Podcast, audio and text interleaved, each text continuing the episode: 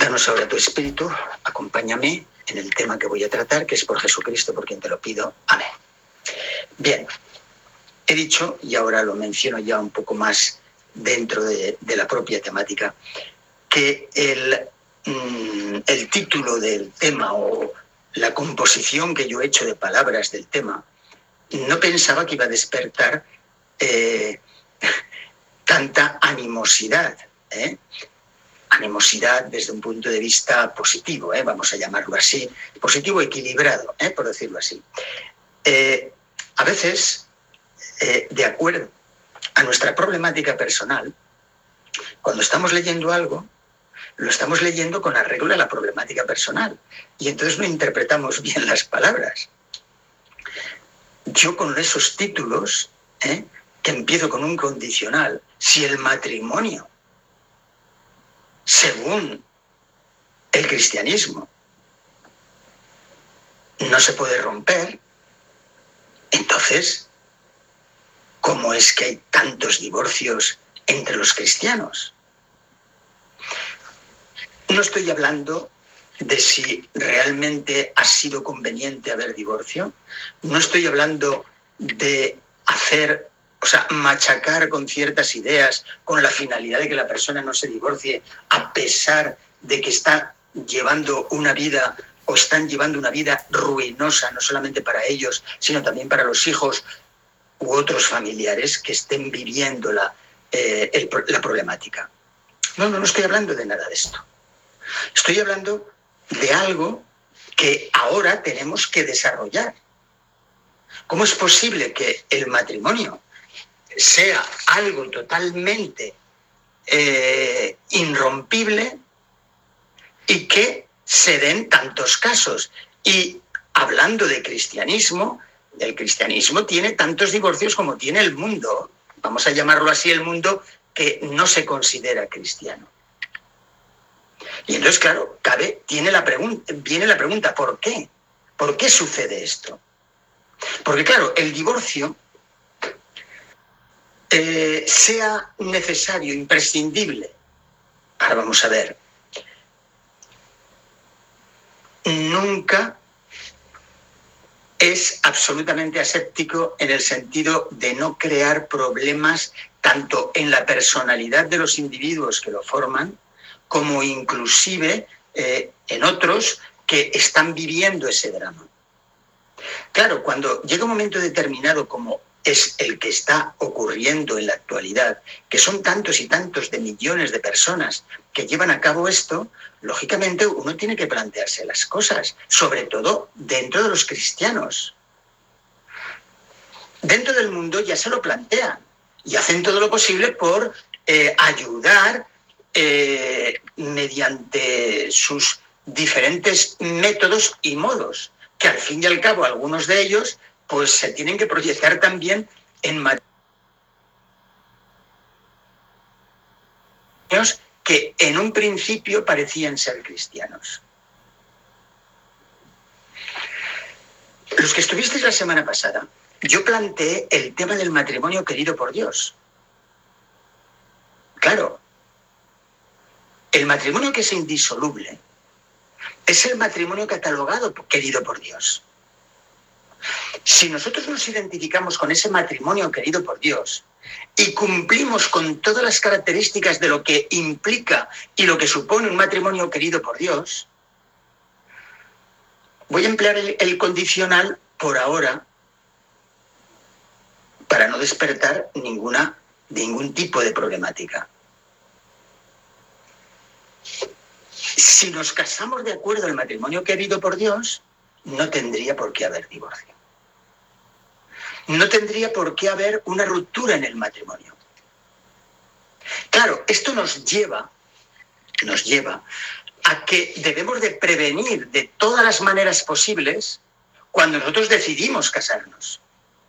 Normalmente es, podríamos decir, es la novedad, es el amor, es la felicidad que en esos momentos se está experimentando por lo nuevo y por lo que supone para la vida de la propia persona, que lo ve todo más o menos, si hay algo que está mal, se podrá solucionar. Si hay algo que no está tan mal, se podrá equilibrar.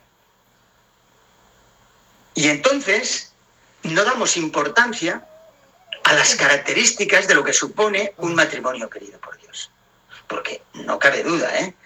Que cuando Dios habla del matrimonio querido por Él, cuando Dios habla del matrimonio y que Jesucristo entonces dice respecto a ese matrimonio, lo que Dios unió no lo separe el hombre, claro, ya dijimos la semana pasada que nos estamos hablando dentro de un contexto totalmente de pueblo de Dios. Él está hablando con arreglo a Israel en aquellos momentos, en aquel entonces, y están escuchando los apóstoles que todavía son simplemente discípulos. Incluso los propios discípulos dicen, oye, pues si este asunto es así como tú estás diciendo, sería mejor no casarse.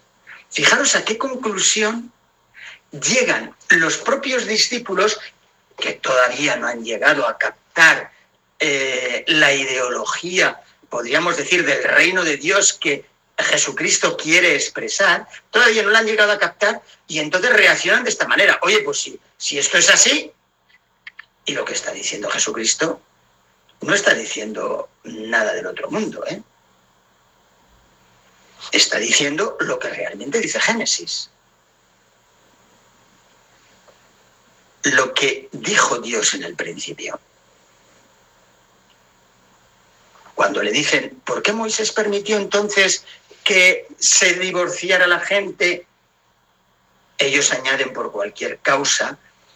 Eh, Moisés no lo es por cualquier causa. Lo que pasa es que hace un planteamiento, hace un planteamiento de ley en Deuteronomio, hace un planteamiento de tal manera que mal utilizando esa ley podría ser por cualquier causa, mal utilizando ¿eh? esa ley o interpretándola del modo que a la persona le puede interesar en ese contexto socio-religioso en el cual está viviendo.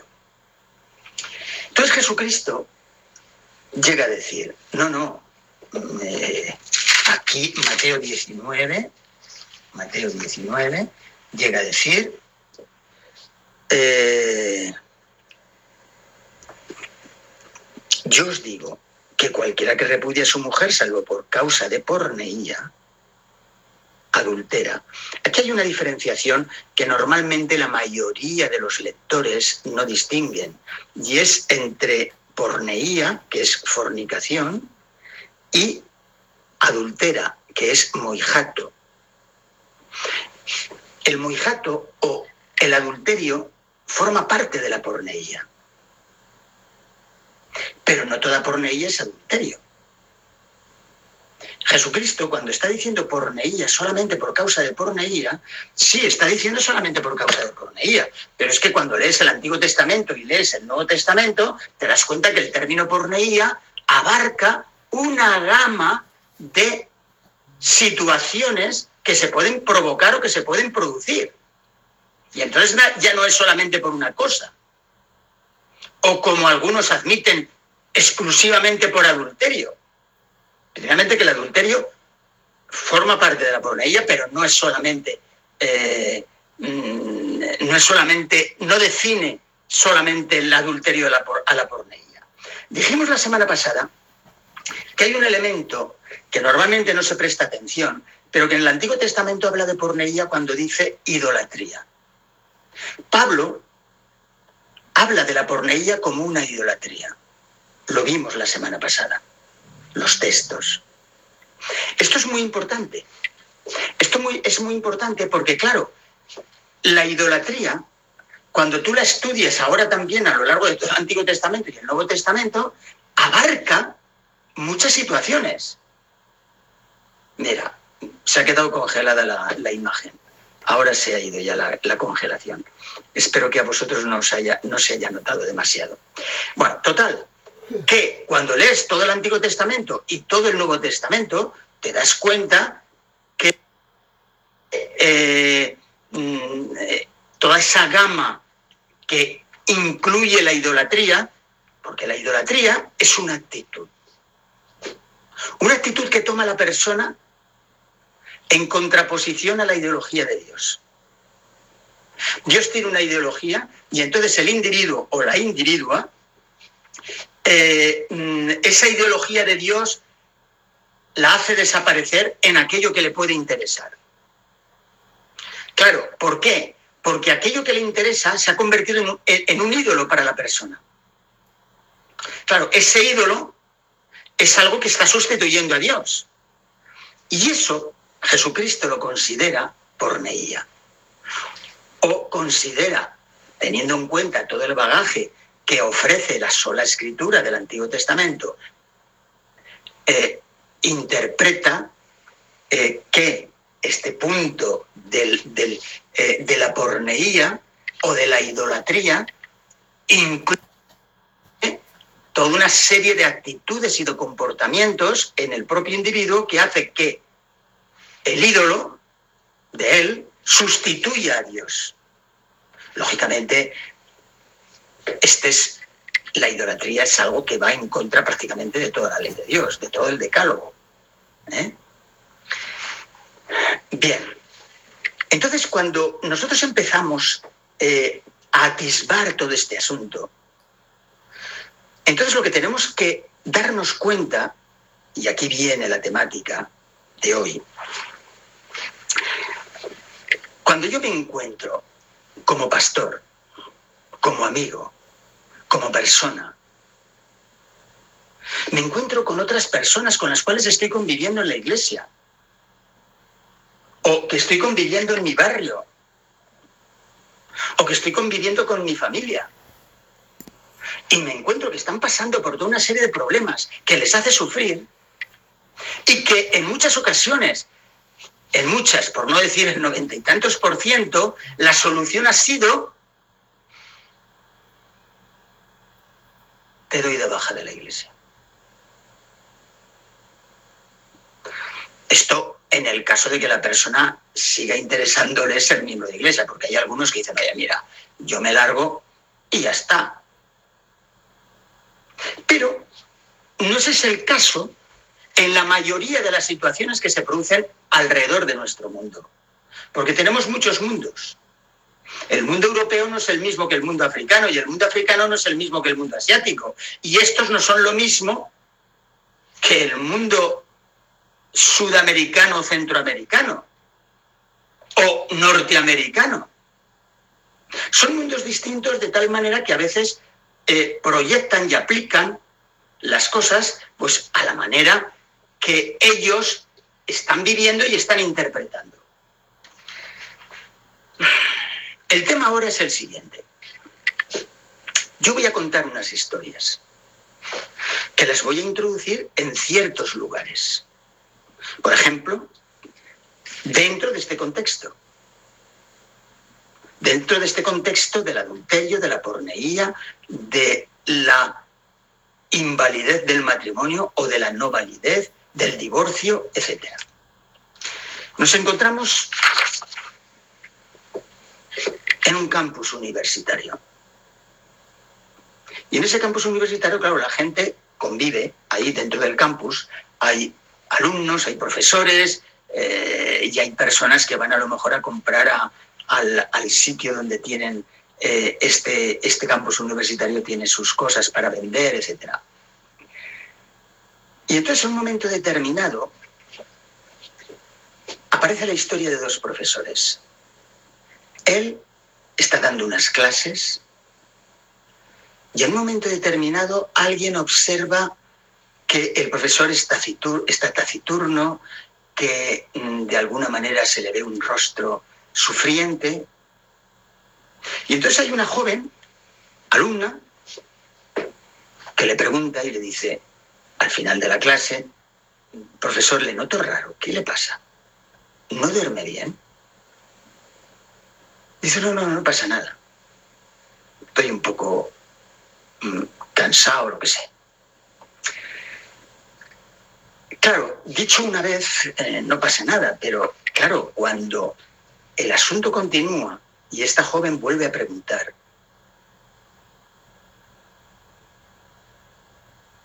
perdóneme, profesor, pero ¿qué ocurre? ¿Le puede ayudar en algo?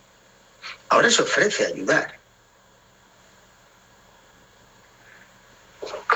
Y él le dice, mira, no estoy durmiendo bien, no estoy durmiendo bien porque no nos llevamos bien. Y se atreve a confesarle, mm, en estos momentos no estoy haciendo ningún juicio de valores, estoy presentando las cosas con la mayor realidad posible y objetividad. Porque cuando ocurre una situación de estas y te observan y te preguntan, no es fácil soslayar la pregunta. A veces las personas necesitan dialogar y necesitan afrontarlo con alguien que quizá a lo mejor pueda ayudarle. Y entonces eh, se atreve a decir que mi mujer no me está dando el débito conyugal. Os estoy hablando de una historia que ocurrió pues aproximadamente 60 eh, años. ¿eh? Lo digo porque, claro, en este contexto esta historia no tendría demasiada validez, pero hace 60 años sí. Y dentro, lógicamente, de un campus universitario cristiano. Y entonces, eh, siguen hablando, siguen viéndose. Y la cuestión es la siguiente. Cuando yo cuento esta historia a los alumnos, la cuento o la narro con un preámbulo. El preámbulo se encuentra en la epístola a los hebreos, en la epístola a los hebreos, en el capítulo 10,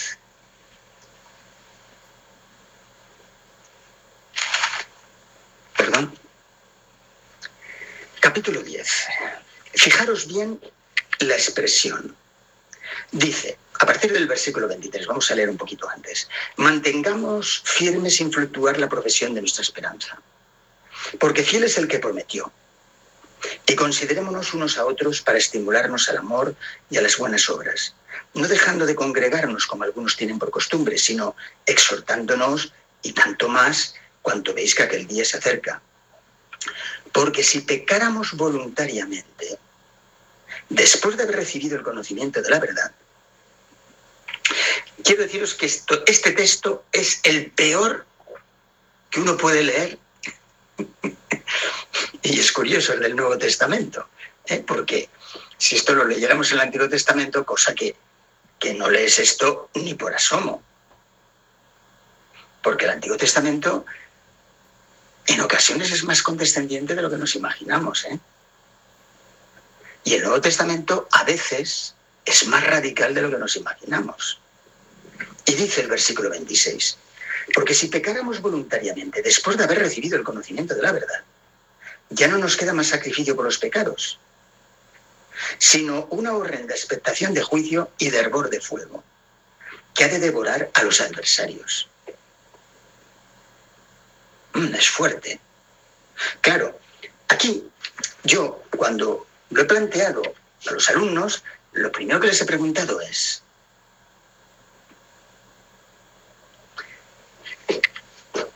cuando una persona adultera, adultera voluntariamente,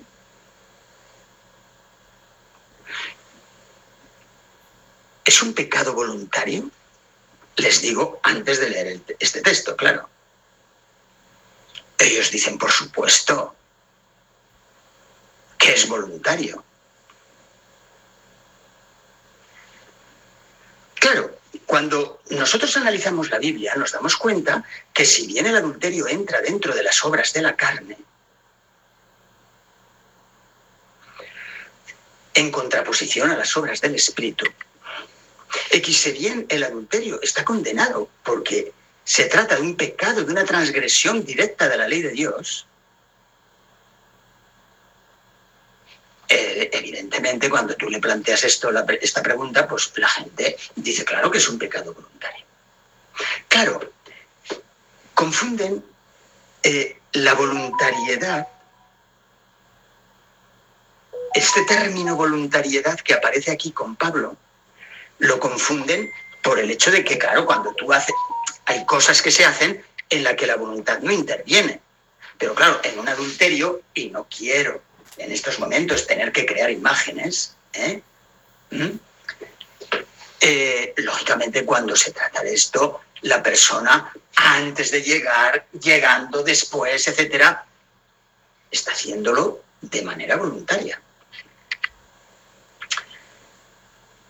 Sin embargo, en las iglesias por muy radicales que fueran estas iglesias, cuando haya pasado un momento determinado, un tiempo determinado, ahora es menos que antes, pues esa pareja eh, que ha adulterado o el que ha adulterado se le perdona el adulterio. Entonces, ¿qué pasa? Aquí. ¿Es un pecado voluntario o no es un pecado voluntario?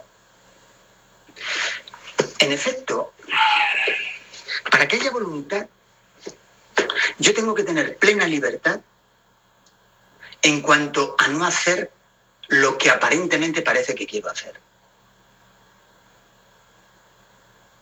No sé si me estoy explicando, pero quiero dejar claras ciertas cosas. Lo que voy a decir ahora, no estoy queriendo decir que el adulterio no sea pecado, el adulterio es pecado, pero aquí se trata de si es el pecado voluntario, en el sentido de que ya no hay solución. Porque dice, porque si pecáramos voluntariamente después de haber recibido el conocimiento de la verdad, ya no queda más sacrificio por los pecados. Perdón.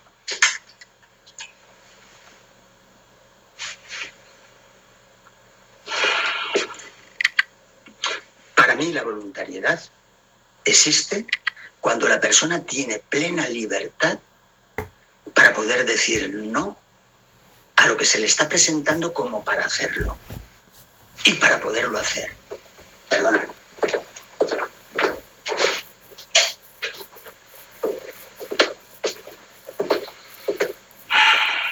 Claro, el adulterio sigue siendo pecado, pero pueden haber circunstancias, situaciones, como esta historia que acabo de contar, sin entrar en detalles.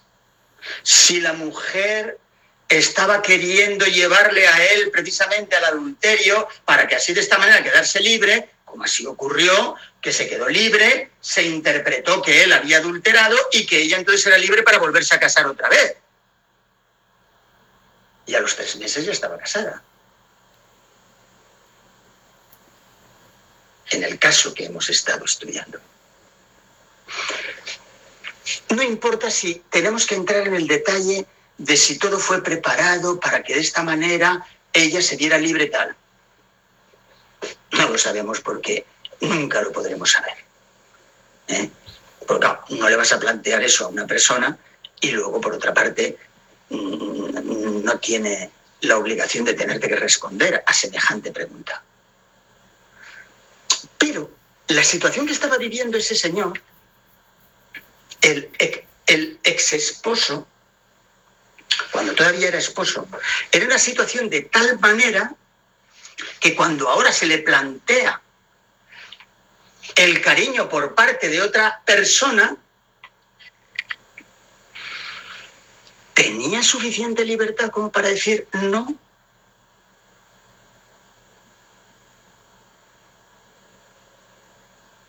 No queráis ser héroes. No queréis ser héroes y decir que si hubierais estado vosotros en un campo de concentración nazi, ¿eh? y estabais casados o estabais casadas y que no os hubierais puesto con alguien que necesitáis o que en esos momentos vuestra mente está necesitando. El practicar la sexualidad con otro del campo o con otra del campo. Las situaciones son las situaciones. Por descontado que como cristianos las situaciones, y ya han habido muchos casos de estos, en los que las personas se han negado rotundamente, a pesar de las condiciones en las que se está viviendo. Y eso es de alabar. Pero tampoco podemos condenar así como así. Porque claro, cuando Jesucristo está perdonando a la mujer pecadora, entre comillas, sabe muy bien lo que ha estado practicando y lo que estaba haciendo. Y aunque condena el pecado, Jesucristo sabe que las circunstancias en las cuales está viviendo esa mujer no son del todo libre, libres. Libres de poder hacer lo que moralmente una persona querría hacer. Esto es lo que quiero que entendáis. Y entonces aquí nos encontraríamos con un caso, partiendo de la idea de que el matrimonio querido por Dios tiene que cumplir con unas condiciones, evidentemente este matrimonio primero, anterior, no había cumplido con las condiciones. Porque si hubiera cumplido con las condiciones, no se habría dado el que ella, entre comillas, en este caso ella, hubiera creado esta problemática en su marido.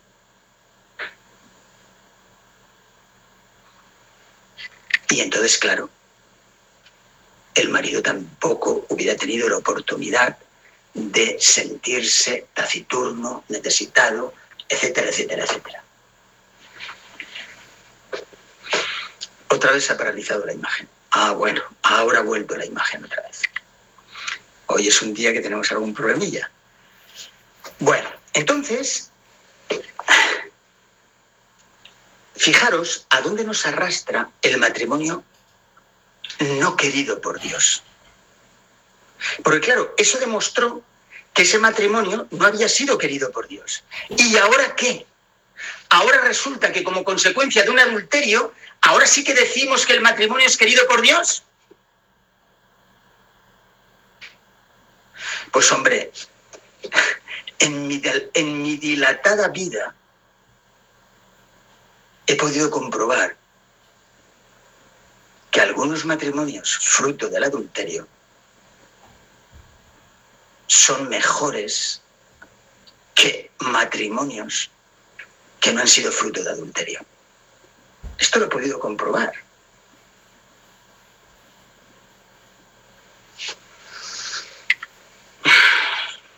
Y aquí viene la segunda historia.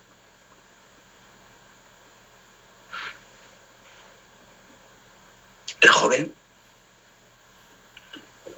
se deja seducir por un chico joven. Y rompe su matrimonio. Esto es lo que ven los protagonistas, perdón, esto es lo que ve el público. El público ve eso, no ve nada más. No ve lo que le ocurría a esa chica en su hogar, no ve lo que le ocurría a ese chico, no ve el encuentro que tienen ellos dos, no ven absolutamente nada más que el hecho de que estas personas al unirse cometieron adulterio. Y esto dentro de una iglesia de pueblo, que es así como las llamo a algunas, esto dentro de, una iglesia de pueblo y dentro de unas circunstancias muy características y muy especiales de una iglesia de pueblo, pues os tenemos que dar de baja. Entiendo que se tenga que dar de baja. Si hay unos, ¿cómo se llama esto? Eh, si hay una serie de, de características para dar de baja a una persona, de una sociedad, en este caso una sociedad religiosa, iglesia, bueno, la ponen en práctica, pero esta pareja de jóvenes siguieron yendo a la iglesia. Esto a algunas personas de esa iglesia les hacía decir que sinvergüenzas. Y, y aún tienen el valor de venir pues que se vayan a otra. Pero ellos no. Siguieron yendo a la iglesia.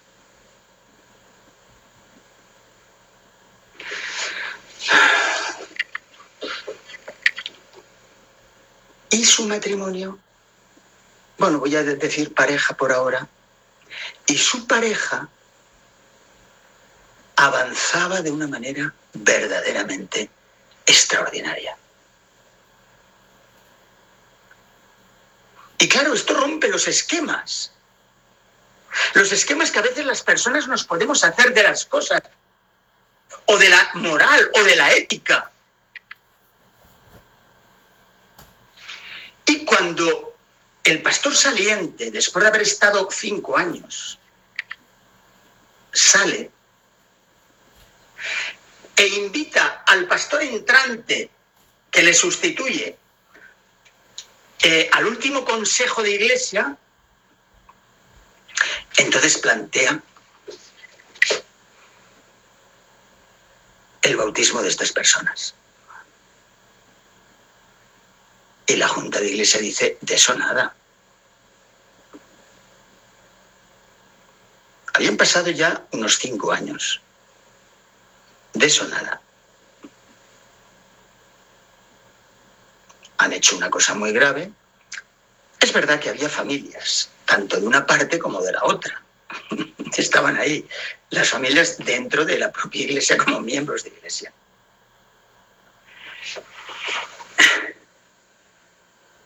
Y yo estuve presente ahí. Perdón, el pastor entrante el pastor entrante estuvo presente ahí. Y estuvo callado, vio las cosas y ya está. Cuando ese pastor entrante ya estaba de pleno derecho como pastor, empezó a hablar con ellos dos. Oye, ¿Reconocéis la situación esa como, como de pecado, de acuerdo a lo que nos dice la Biblia, el Evangelio? Y ellos me dijeron, sí, pastor. Cuando ellos dijeron, sí, pastor.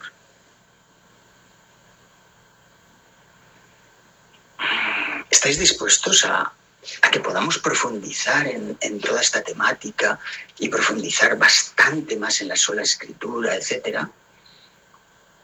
Dijeron que sí. Y entonces el pastor, este entrante, que ya era el, el oficial, pues empezó a trabajar.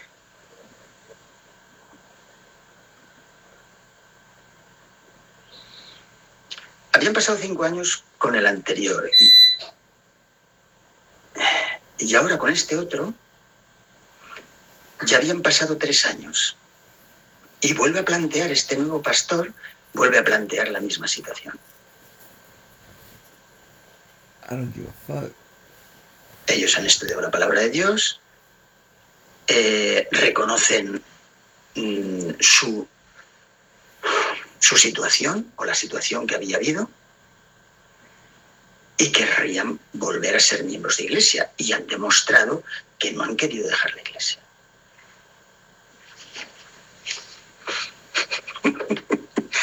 Y vuelven a decir que no. Pero claro, este pastor eh, no se quedó callado.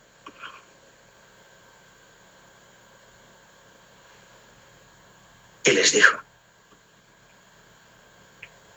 dentro de un tiempo se va a plantear otra vez esta cuestión. Esta vez os lo admito, Porque quizás a lo mejor los ancianos que están aquí no han comprendido cómo deben de apoyar en ocasiones al pastor.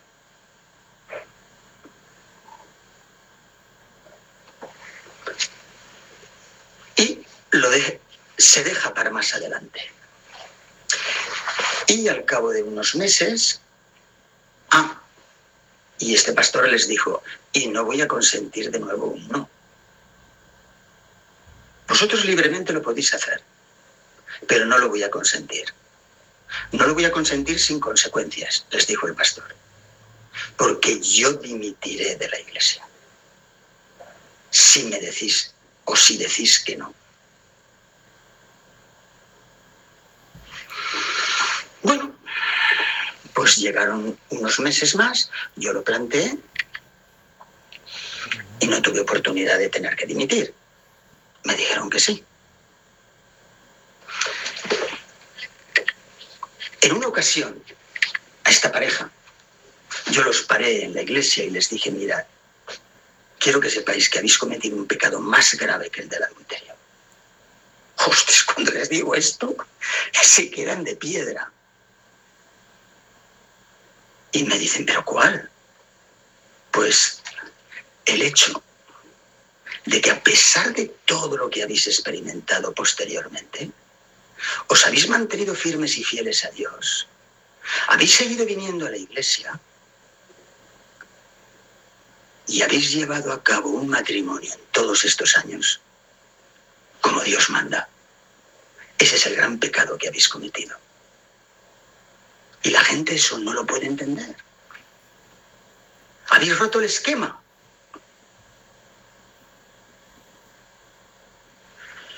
Ellos lo entendieron y al cabo de unos meses pues pudieron ser bautizados sin que no hubiera algún tipo de oposición, ¿eh? incluso pública. ¿eh? Pero bueno, se pudo superar ese asunto.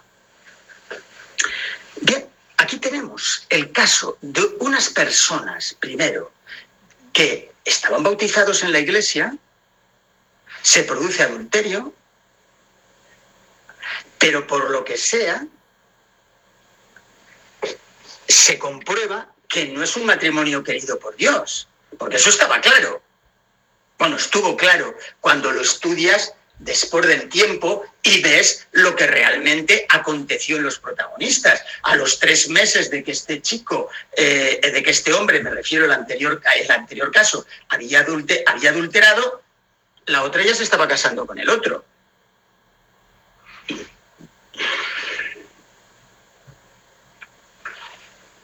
No le voy a culpar a ella de nada, ¿eh?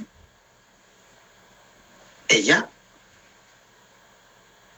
utilizó su manera de vivir de la mejor manera posible. Ella siempre fue una cristiana, ellos también, pero simplemente eso lo que está queriendo decir es que ese matrimonio no había sido querido por Dios. No, había, no se habían puesto las bases de una manera adecuada. Y aun cuando realmente ahora cuando se llega al caso, tienes que aceptar una serie de cosas que están ahí y que no puedes evitarlas, la teoría de que el matrimonio tiene que ser querido por Dios se valoriza totalmente. Si haces un matrimonio querido por Dios, este asunto de la primera historia y de la segunda historia no se hubieran dado. Esta es la realidad. Bien, pasemos a otro caso. Hay diez casos. Hoy solamente vamos a tratar dos, porque no va a dar para más. Y a la semana que viene empezamos otra serie, pero no os preocupéis, a no se me olvidan las cosas que faltan. Ya lo trataremos. Y inclusive lo podemos tratar dentro de esta nueva serie, porque esto es salud. Si tú, con la ayuda de Dios, resuelves ciertas situaciones que los seres humanos están sufriendo, les quitas ansiedad, le quitas depresión, les quitas, les das salud. Salud, salvación. Porque lo que tenemos que hacer en nuestra actuación es ser curativos, es curar a la gente. La gente lo que necesita no es que se sienta bien con el pecado, no. Es que ese pecado se, se, ha hecho ya. Yo no estoy permitiendo que se acepte un matrimonio fruto del adulterio. No, no, no. Ese matrimonio fruto del adulterio ya se ha dado. Ahora lo que tengo que hacer es interpretar por, por qué se ha dado, cómo se ha dado. ¿Y qué puedo aportar desde el punto de vista espiritual, teológico y terapéutico?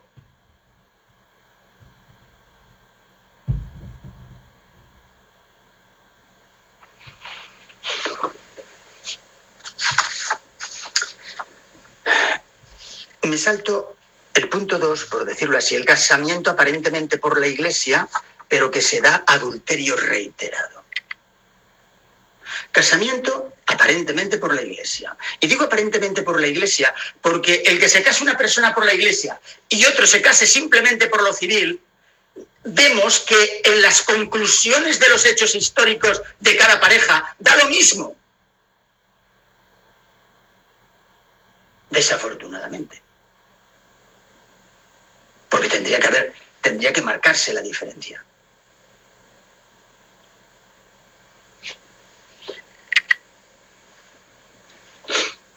Entonces ahora me encuentro en México dando una serie de temas y me viene, cuando termino el tema, les debió de tocar a varios de los que venían, que precisamente venían a un curso de familia. Y entonces yo di un tema, claro, con arreglo a ese curso que se iba a iniciar eh, en la semana siguiente. Y entonces vinieron algunas personas de un país sudamericano, no voy a decir el nombre, eh, y entonces me preguntan, mire pastor, ¿qué haría usted? ¿Qué nos aconseja? Y entonces me explican me explican cómo un matrimonio, la mujer, la esposa, aguanta el primer adulterio. La persona parece que se arrepiente y le pide perdón. Y le dice, perdona, tal, bueno, se vuelven a reconciliar. Pero después hay un segundo adulterio y un tercero, y un cuarto, y un quinto, y no estoy exagerando. Y entre medio el tiempo que le corresponde a cada uno de esos adulterios.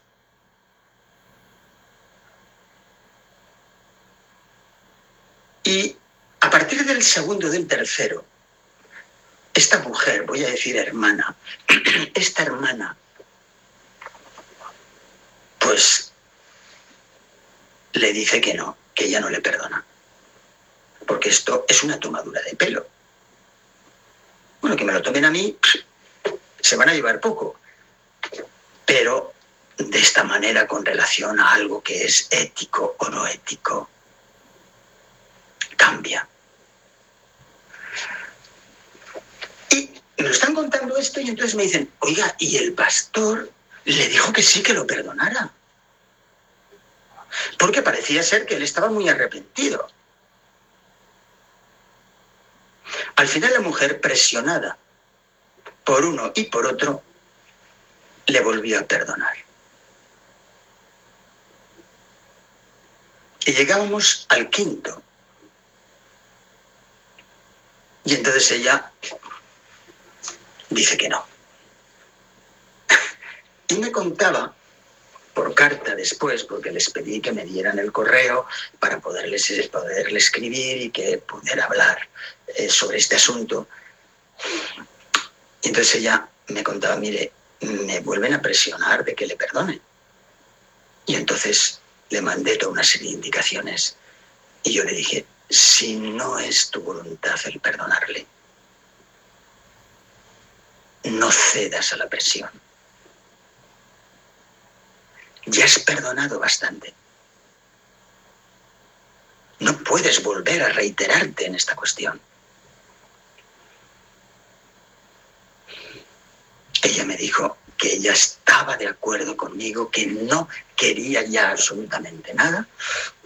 Y estupendo. Así quedó el asunto. Y ahora pasamos un tema muy delicado, es el casamiento aparentemente por la iglesia, pero que se da por neía, por neía. Ya sabéis, pornella, de porne, pornografía, prostitución. Eh, actividad sexual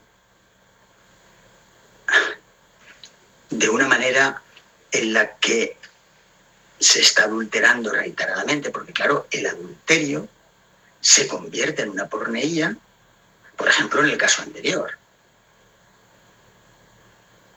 Y en el caso anterior es evidente eh, que, no hubo arrepentimiento hasta llegar al quinto o el sexto, ¿eh? porque esto es lo que ella sabía, de lo que ella sabía.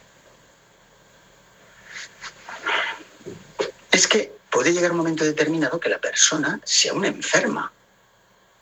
Y entonces esa persona necesita un tratamiento para su enfermedad.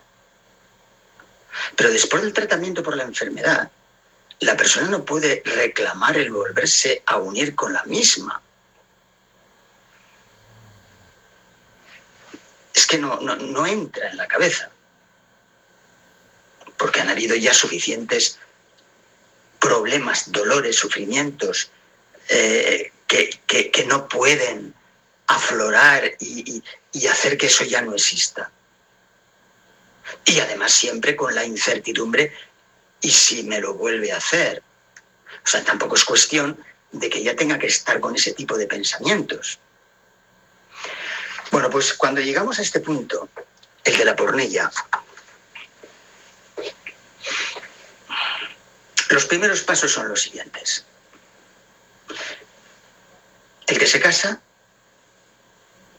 en este caso, porque pueden haber maltratadoras y pueden haber maltratadores hay maltratadoras desde el punto de vista eh, verbal, desde el punto de vista de la agresividad, desde el punto de vista de la poca delicadeza, de, de marginar al otro, de insultarle al otro, pueden ocurrir este tipo de, maltratadoras y las hay. Las estadísticas, lógicamente, nos dan el perfil del maltratador más bien en el sexo masculino, sin negar que también lo hay en el sexo femenino. Bueno, pues entonces nos encontramos que aquí es el caso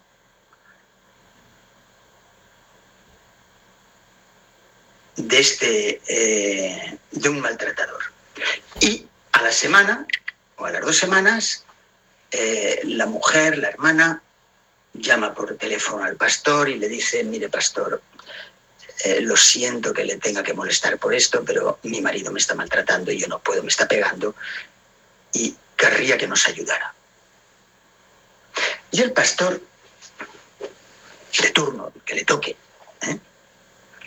pues va a la casa, habla con él. La actitud de él va a ser esta. Ay, pastor, soy un miserable pecador. No merezco, es que no merezco. Es que, pastor, ayúdeme. Hago oración por mí. Pero esto ya no va a ocurrir más.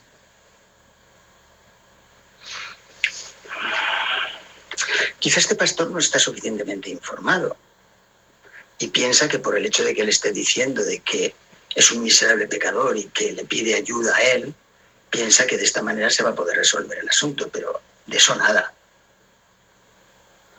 El pastor hace una oración y se marcha, pensando que el asunto va a ir adelante desde el punto de vista lógicamente positivo. Pero la semana vuelve a llamarle otra vez la esposa.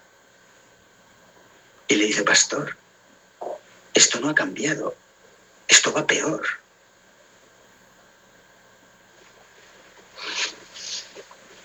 Y así hace varias visitas.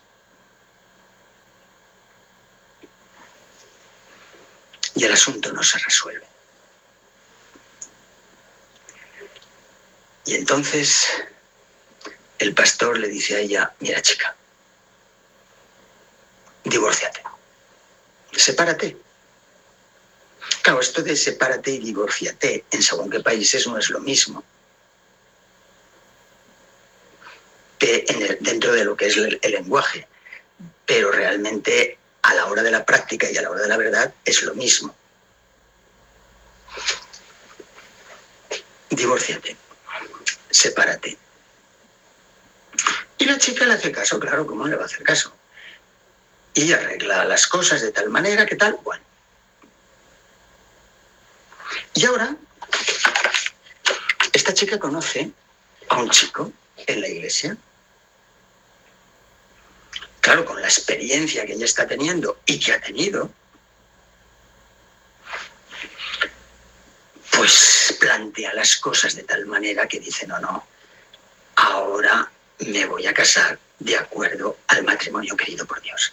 Teológicamente, el matrimonio querido por Dios, que ya hablamos la semana pasada, no sabe todo el mundo cómo es. Pero debemos de hacer todo lo posible por saber cómo es, para poderlo practicar. En este caso, esta chica pues se dejó aconsejar por otra persona y que le enseñó lo que era un matrimonio querido por Dios y que así debía de, de, hacerse las cosas. Y entonces se une con este otro. Y ahora cuando está unido, el pastor que le había dicho divórciate, se le acerca a su casa, le hace la visita pertinente y le dice, te tengo que dar de baja. ¿Cómo? Que me tiene que dar de baja. ¿Por qué? Pues porque tu marido no se ha casado con otra y, o sea, tu ex marido no se ha casado con otra y tú te has casado con otro. Pero la chica se queda, no sabe demasiada teología, pero dice, pero, pero, pastor, que es que no lo entiendo lo que me está diciendo. Usted me dice que me divorcie y ahora me dice que, que, que porque me he divorciado. Pero claro, ¿para qué me sirve a mí el divorcio? Para vivir toda la vida solo, sola, en el caso de que él no quisiera casarse con alguien o nadie lo quiera o oculte su vida privada. Y entonces me está pidiendo a mí que me va a dar de baja, o me está diciendo que me va a dar de baja. Bien amigos,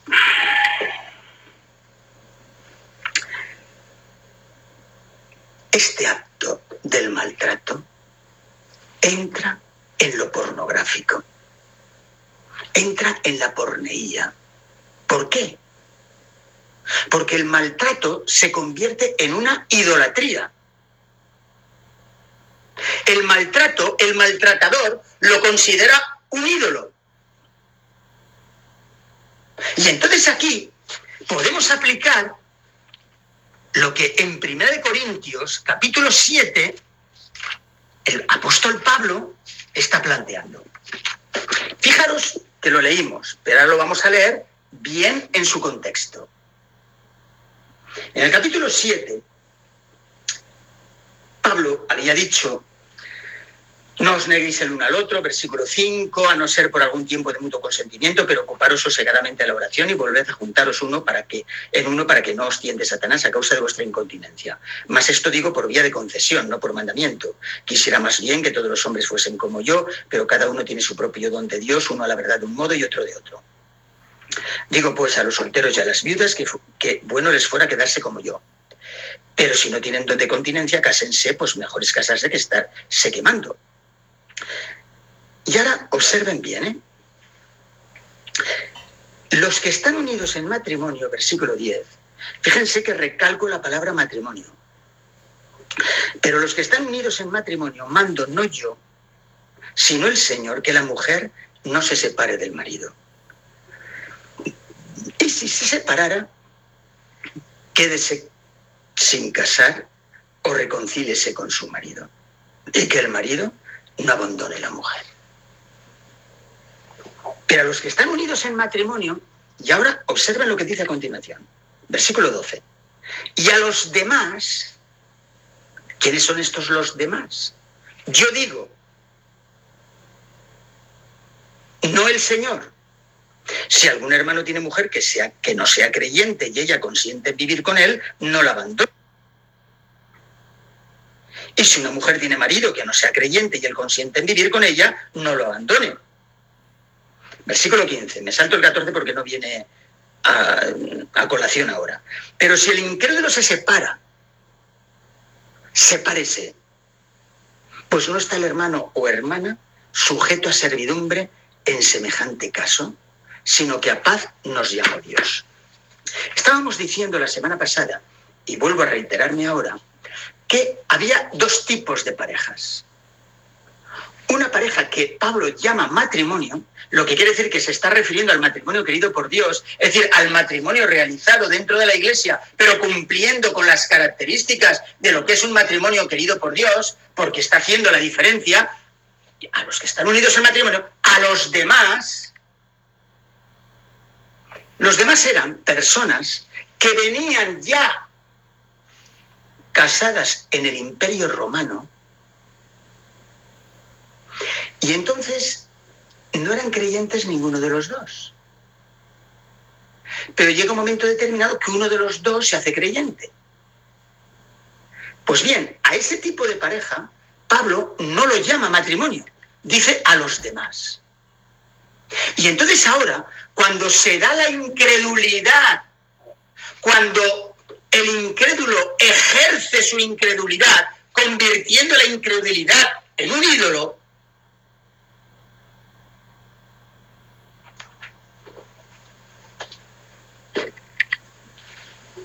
separándose del creyente o de la creyente. Está practicando la separación. Ahora las cosas pueden ser, eh, ser lo mismo o un poco distinto. Que la persona se vaya a otro sitio. Aquí Pablo dice, el hermano o la hermana Dice, fijaros las palabras, ¿eh? Pero si el incrédulo se separa, si hace ejercicio de su incredulidad, si comete idolatría desde el punto de vista que ejerce como un derecho, como un ídolo, esa incredulidad, en el caso de la práctica del maltrato, se está ejerciendo un ídolo. Se está ejerciendo una incredulidad que asume como ídolo el maltrato en lugar de Dios. Ya no le había clasificado eso Pablo como matrimonio. Como tampoco es un matrimonio, muchísimo menos querido por Dios. Pero delante de los hombres tampoco, porque tampoco se, se, se acepta el maltrato.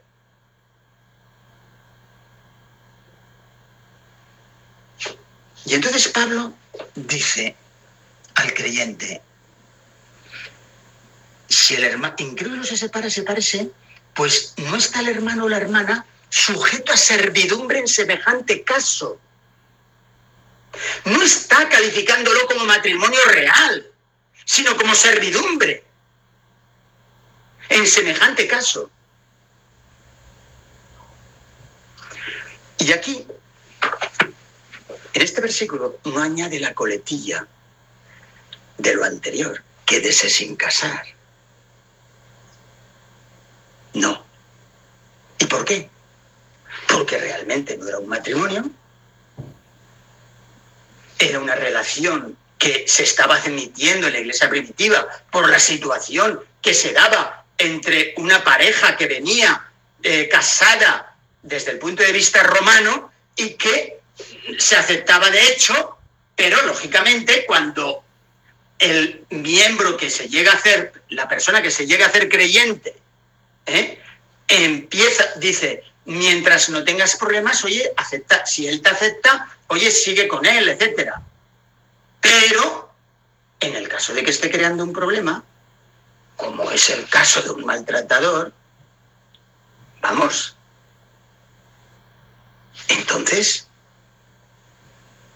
no está sujeta o sujeto a esta servidumbre.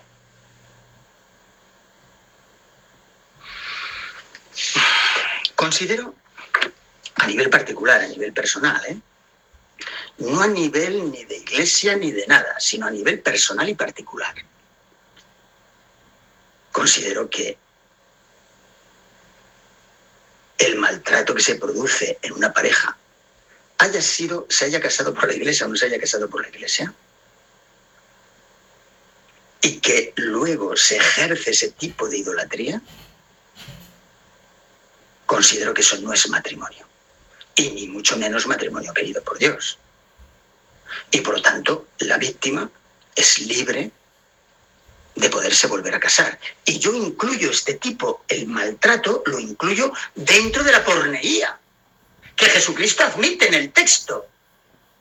Porque dentro de la porneía está la idolatría. Y dentro de la idolatría está la violencia, está la violencia de género, está el maltrato, está todo aquello que la persona considera como un ídolo en lugar de Dios.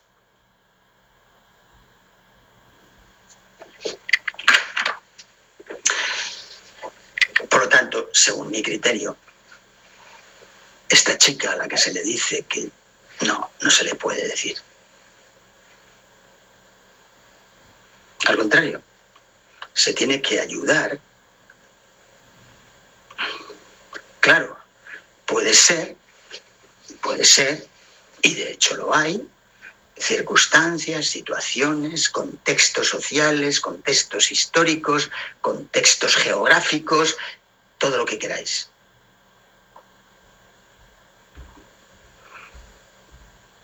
Y entonces las personas no tienen por qué llevar las cosas al extremo.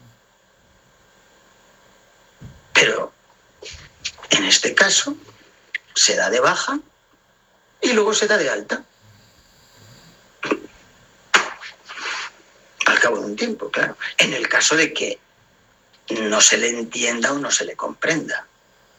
Pero lo que no podemos hacer es crear dos situaciones injustas. O bien seguir con el maltratador, o bien seguir en una soledad contraria a la normalidad, en la que se pueden producir toda una serie de problemas de toda índole, y entonces, lógicamente, basándonos en lo que dice Jesucristo, valorando la porneía, el poder ejercer nuestro derecho como cristianos.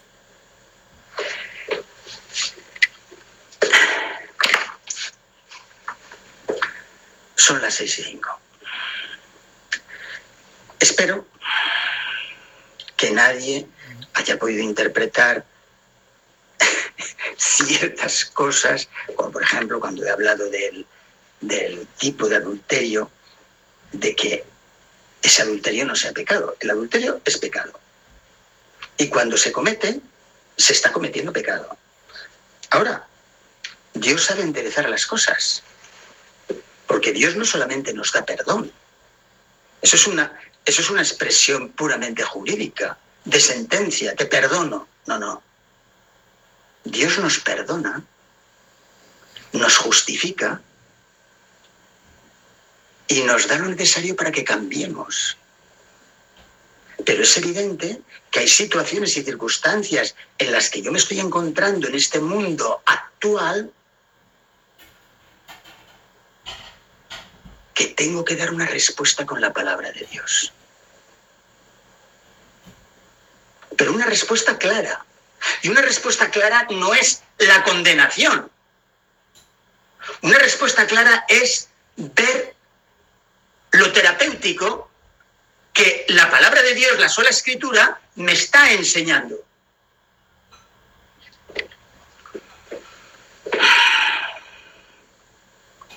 Bien.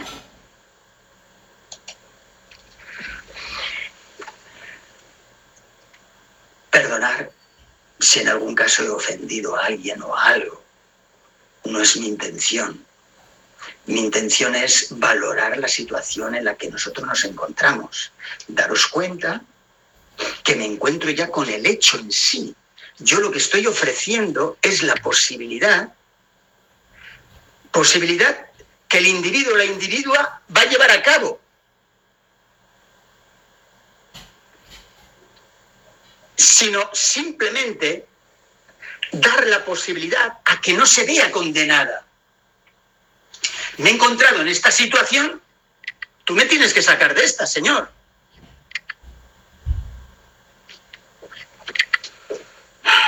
Entonces, cuando Jesucristo dice, a excepción de la porneía, la porneía abarca no solamente todo lo que se puede referir a delitos que la Biblia considera delitos sexuales, sino a la idolatría. Y dentro de la idolatría existen unas situaciones como la del maltrato, que evidentemente nos muestra la solución que Dios quiere darnos con su palabra. Problema del maltrato dentro del matrimonio.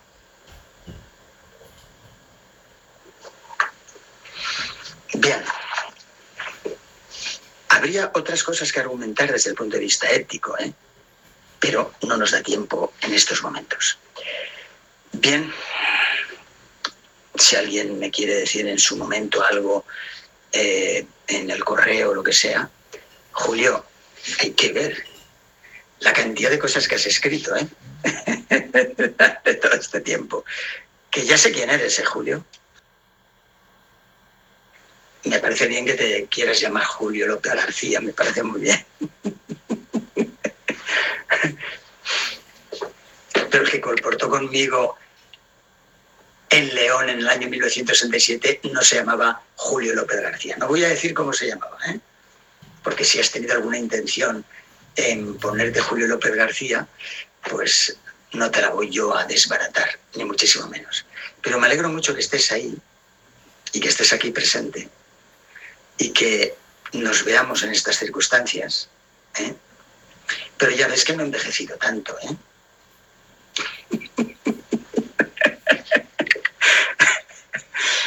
bueno.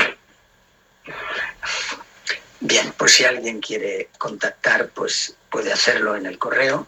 ¿eh? Bueno, Héctor, espero que te sirva para tu obra pastoral en, un sitio y en unos sitios que tienes que hacer ahí un gran trabajo. ¿eh? Y también a Ernesto, que le sirva muchísimo como anciano. Y bueno, y a todos los demás. ¿eh? que puede servir tanto a nivel personal como a nivel de, de, de ayudar ¿no? en la iglesia. Entonces, el sábado que próximo nos veremos con una nueva serie que se os anunciará en esta semana y el sábado que viene vamos a tener eh, el primer tema. Va a ser una serie sobre salud, salvación, salud, salvación, donde vamos a dar orientaciones desde el punto de vista mm, de salud física, de salud mental y de salud espiritual para afrontar el COVID y otros virus este próximo otoño y este próximo invierno. ¿eh? No os lo perdáis y no dejéis de invitar a las personas, porque mm, les va a servir de mucho. Inclusive para ahora, no solamente ya para el otoño, que ya estamos prácticamente dentro, pero el invierno, sino también para ahora, porque todavía las secuelas eh, del COVID no han llegado a terminarse, ¿eh? desgraciadamente. Bueno, pues vamos a terminar con una oración.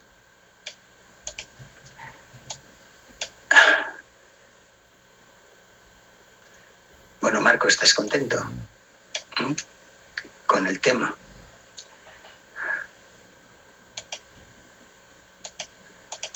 Bueno, Bien, vamos a, vamos a orar. Padre nuestro que estás en los cielos, te damos gracias por todo. Permite, Señor, que haya podido ser bien entendido y que yo me haya podido explicar lo mejor posible. Guárdanos y guíanos en todas las problemáticas que estamos experimentando en nuestro mundo. Ayúdanos, Señor, a a dejarnos guiar por lo que tú dices en tu palabra, en tu ley de Dios, en tu ley, en la ley tuya, en el Evangelio, en el Sermón del Monte, en los principios del reino de Dios, que te lo suplicamos todo en el nombre de nuestro Señor Jesucristo. Amén. Bien. Nos veremos a la semana que viene. Ahora veis, me pasa una cosa muy curiosa cada vez que acabo, y es que no me querría despedir, pero ahora me iré a, caminar un rato. ¿eh? Aquí tenemos una temperatura muy agradable y además prácticamente sin sol. Y, bueno, voy a aprovechar. ¿eh? Bien, voy a finalizar el vídeo. Enseguida estará grabado.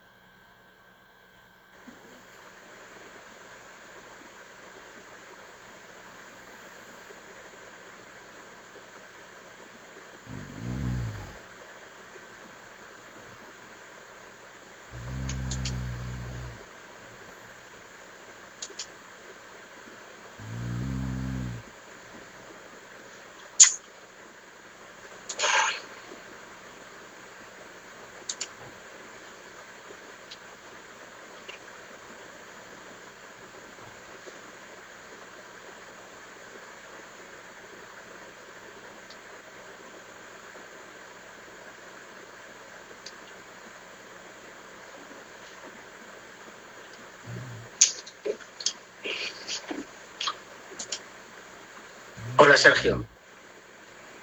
¿Me oyes? Yo no sé cómo me ves, pero resulta que no sé cómo poner. Fíjate tú lo que son las cosas. Le doy aquí y aún sale peor. Eh, resulta que la pantalla me sale más pequeña, me sale arriba y luego abajo me sale pues una serie de indicaciones, pero no sé cómo, cómo ponerlo como otras veces se ha puesto la pantalla, que se ha puesto por entero. Bueno, primero, ¿tú eh, me ves bien y me oyes bien?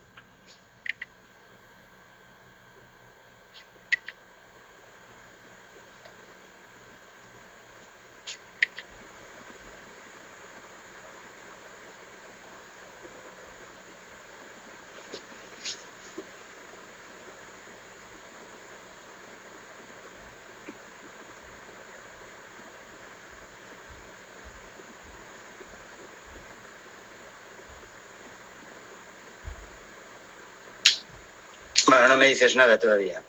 Anda que tarda, ¿eh? Esto. Entonces, ha salido así en directo, pero ya te digo, la pantalla no ocupa todo el todo el escenario, por decirlo así. Si se le ve bien. Ah, Si se le ve bien y se lo oye bien también. Se ve muy bien y se escucha bien. Saludos de Texas. Rosa Salas. ¿Cómo estás, Rosa? Me alegro mucho de que estés ahí. Fíjate, hoy me he estado acordando de Texas. me he estado acordando de Texas porque eh, de las varias veces que yo estuve allí dando conferencias, eh, me parece que era, me parece que era Houston, Houston o Dallas, no, era Dallas.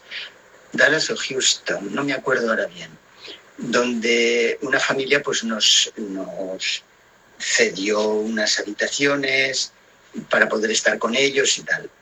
Ellos eran del Salvador, eh, pero que no me sale el nombre ahora. Y resulta que hemos tenido una buena relación, una buena amistad. Eh, mm, porque después la chica una de las hijas eh, vino a la Universidad de Costa Rica, donde yo estaba, y me, indicaron que a ver si trabajaba un poco con, bueno, que le ayudara un poco y tal, ¿no? Y, ahora en estos momentos, pues eh, no me sale el nombre de él y querría pues contactar con él. Eh, ¿De qué zona de, de Texas eres, Rosa?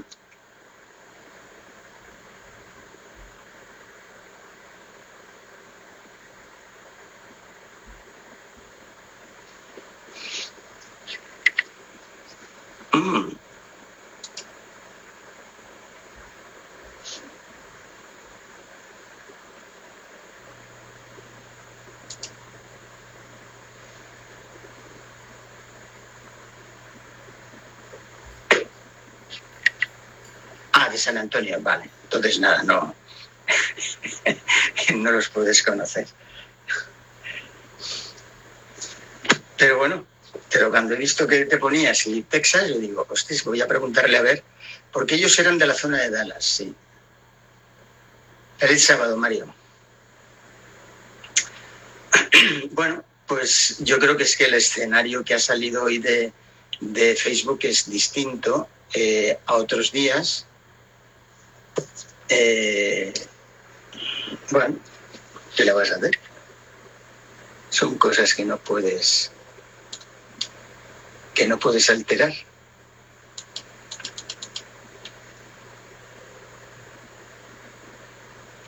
Bien.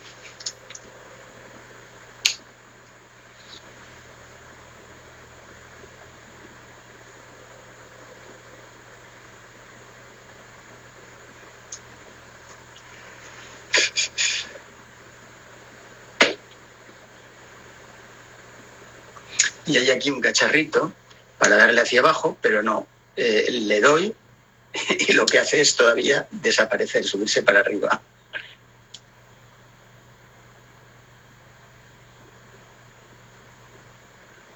Pero bueno, si vosotros lo veis bien,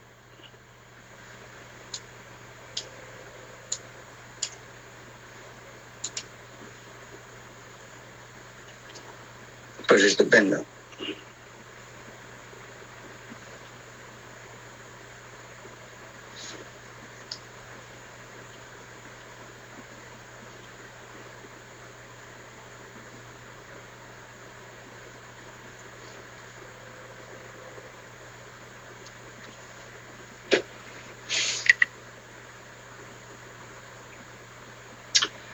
Tenemos ya en el chat 194 personas.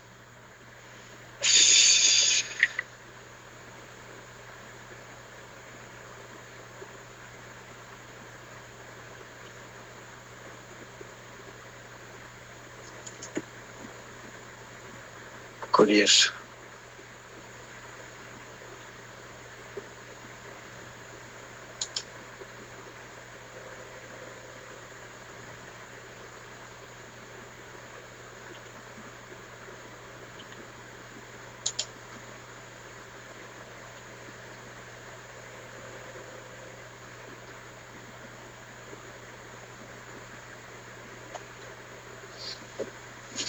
Bueno.